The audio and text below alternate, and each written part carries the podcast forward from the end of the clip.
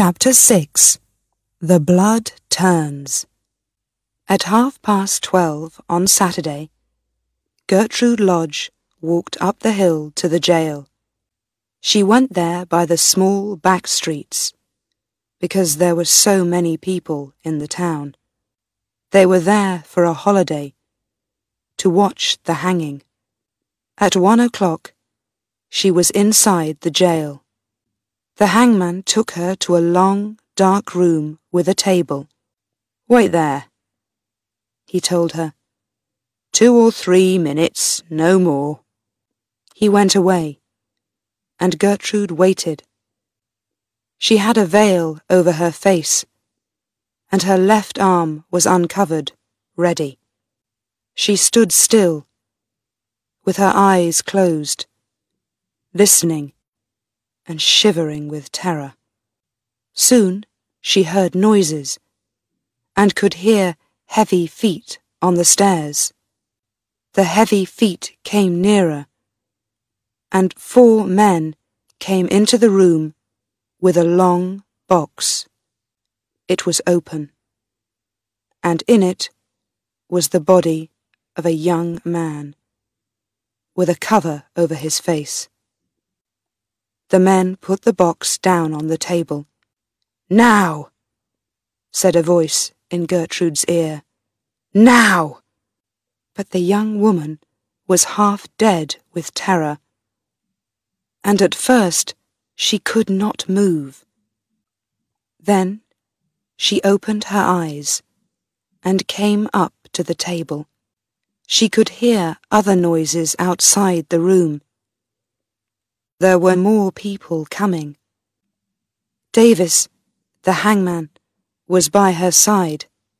He uncovered the body's face, took Gertrude's hand, and put her arm across the dead man's neck.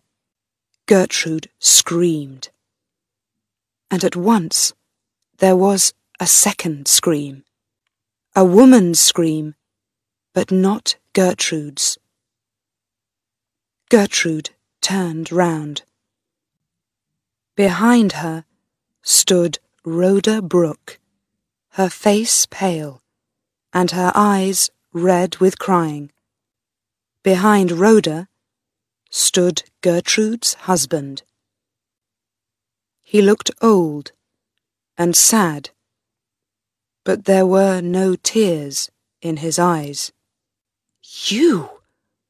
What in God's name are you doing here? He whispered angrily. Oh, cruel, cruel woman, cried Rhoda.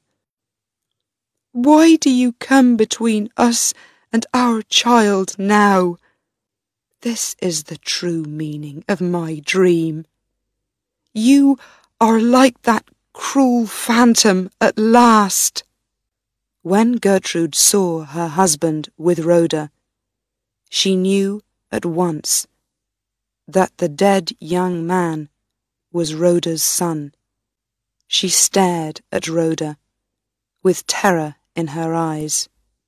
Then Rhoda ran to Gertrude, closed her hand round the younger woman's arm, and pulled her away from the table. When she let go of the arm, the young wife fell down at her husband's feet. She never opened her eyes again. They carried her out of the jail into the town. But she never got home alive. Perhaps it was the turning of the blood. Perhaps it was her withered arm.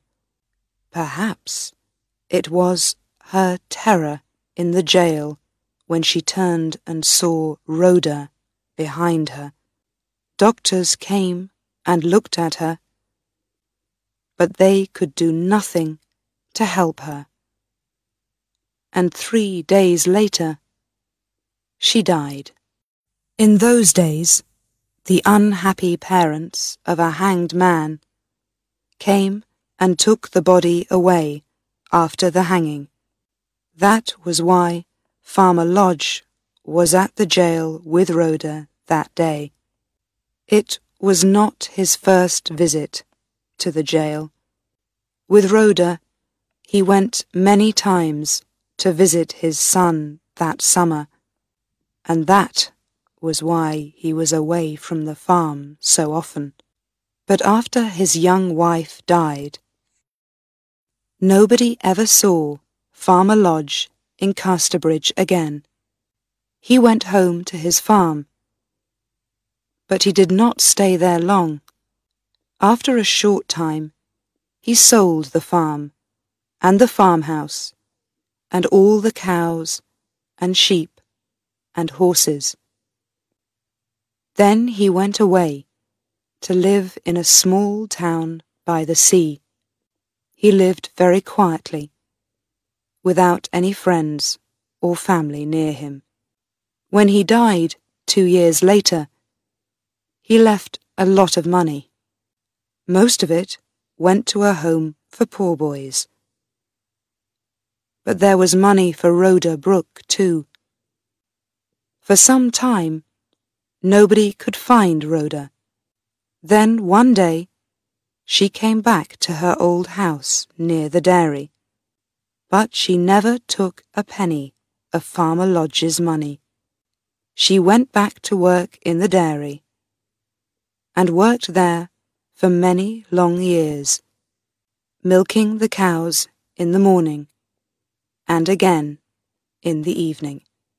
Her dark hair turned white and her sad, pale face looked thin and old. Most people knew Rhoda's story, and sometimes they watched her at milking time. What did she think about? All those long days at morning and evening milking, but nobody ever asked her, and nobody ever knew the answer.